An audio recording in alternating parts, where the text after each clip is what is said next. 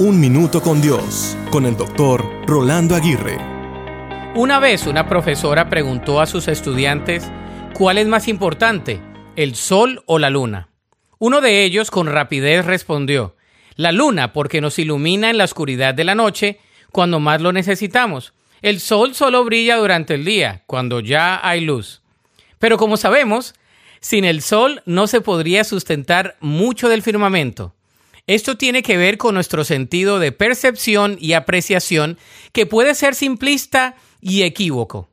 Esta anécdota me hizo reflexionar sobre cómo a menudo damos por sentadas a las personas que hacen nuestra vida más fácil como lo hace el sol.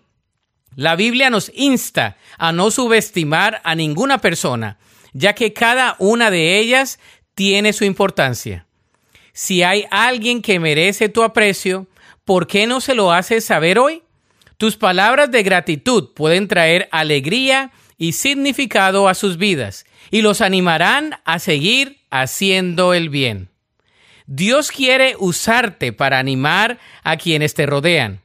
Sé hoy un canal de bendición, llevando el agua refrescante de la vida para aquellos que lo necesitan.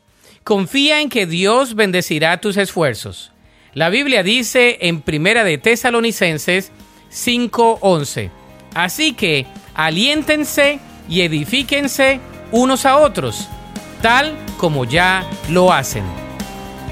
Para escuchar episodios anteriores, visita unminutocondios.org.